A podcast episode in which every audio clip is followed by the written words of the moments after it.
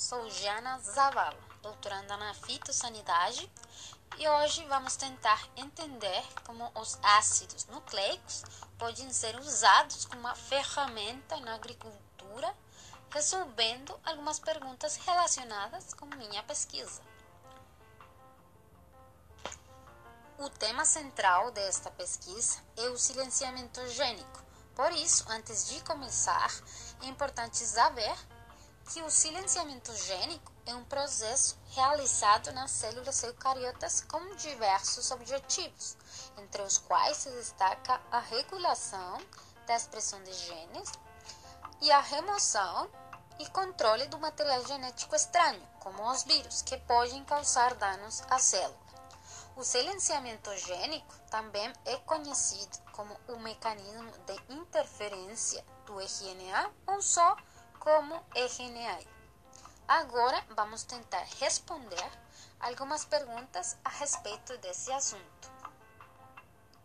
Quem construiu o modelo do processo de interferência de RNA? Esse mecanismo foi descoberto na década de 90, tanto em plantas quanto em animais. No entanto, foram os pesquisadores Andrew Fire e Craig Mellon que receberam o Prêmio Nobel de Fisiologia pela descoberta do RNAi em nematóides. O título da minha pesquisa é Silenciamento gênico pós-transcripcional de Eragrostis plan.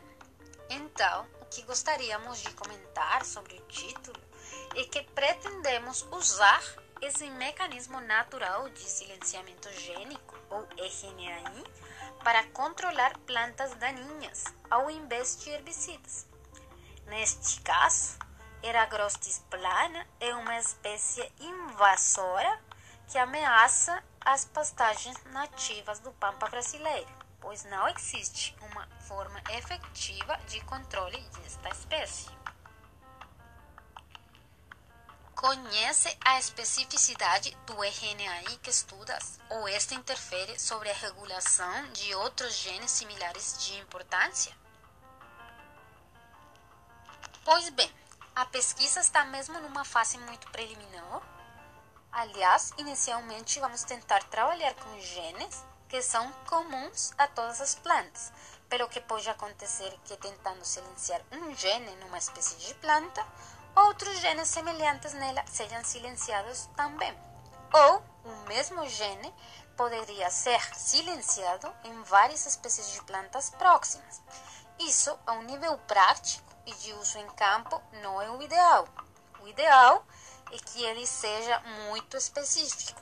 Porém, a especificidade vai depender do desenho dos RNAs usados para induzir esse mecanismo nas plantas algo que também faz parte desta pesquisa.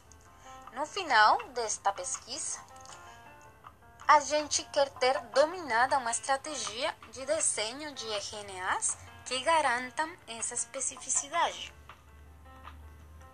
Vai ser um produto final que vai ter um mecanismo de ação específico de uso em outras plantas?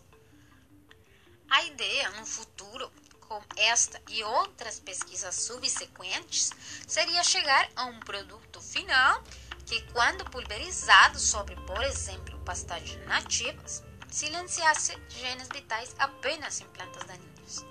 E assim, eles seriam seletivamente controlados sem afetar as pastagens. No entanto, o produto pode ser desenhado para controlar várias plantas daninhas ao mesmo tempo. Com isso respondemos às perguntas feitas sobre este trabalho. Espero que tenham sido úteis e quaisquer dúvidas futuras também possam ser respondidas. Obrigada pela atenção.